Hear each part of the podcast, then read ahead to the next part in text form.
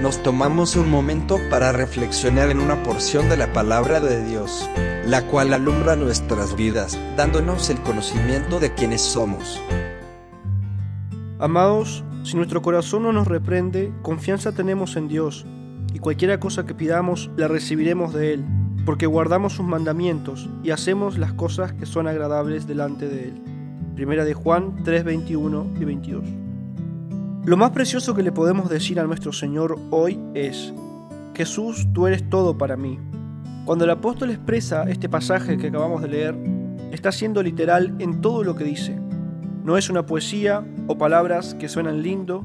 Por ejemplo, hoy nos acercamos delante de Dios en el nombre de Jesús, pero después de repetirlo tantas veces, tantas oraciones en el nombre de Jesús, en el nombre de Jesús, y más también nosotros oramos en el nombre del Padre, del Hijo y del Espíritu Santo.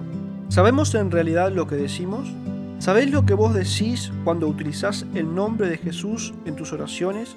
¿O ya se ha transformado en una porción mágica, rito, una frase que sirve para encerrar nuestras peticiones? ¿Se dan cuenta que ponemos más énfasis y fervor a la hora de clamar al nombre de nuestro Señor cuando pedimos algo para nosotros mismos? Es gracioso y triste al mismo tiempo.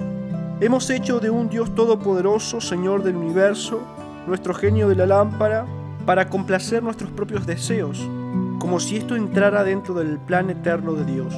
Cuando oramos en el nombre de Jesús, estamos pronunciando palabras de un nombre sobre todo nombre, el que fue, el que es, el que vendrá, Rey de los cielos y de la tierra, poderoso en majestad, bondad y misericordia, justicia, amor y verdad y no me daría el tiempo para hacer una descripción precisa de quién es Jesús para mí. Y este es el punto.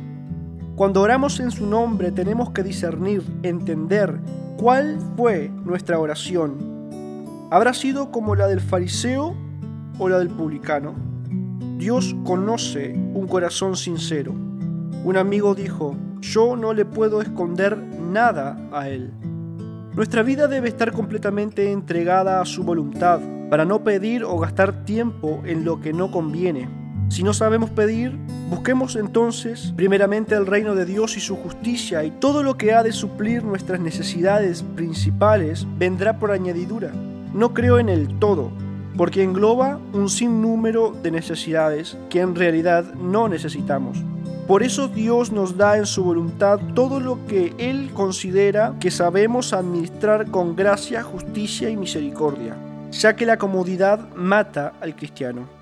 Una vida bajo la voluntad de Dios me demanda santidad, justificación, verdad. Tengo que vivir lo que predico y hacer lo que enseño. En la santidad encuentro la comunión con el Espíritu de Dios que me guía a toda justicia y verdad. Ah, me acordé, Dice la palabra que es ese mismo espíritu el que pide por mí al Padre lo que es de mi conveniencia. Yo no sé pedir, pero el Padre sabe cuál es mi necesidad antes que se lo pida. Él tiene cuidado de mí.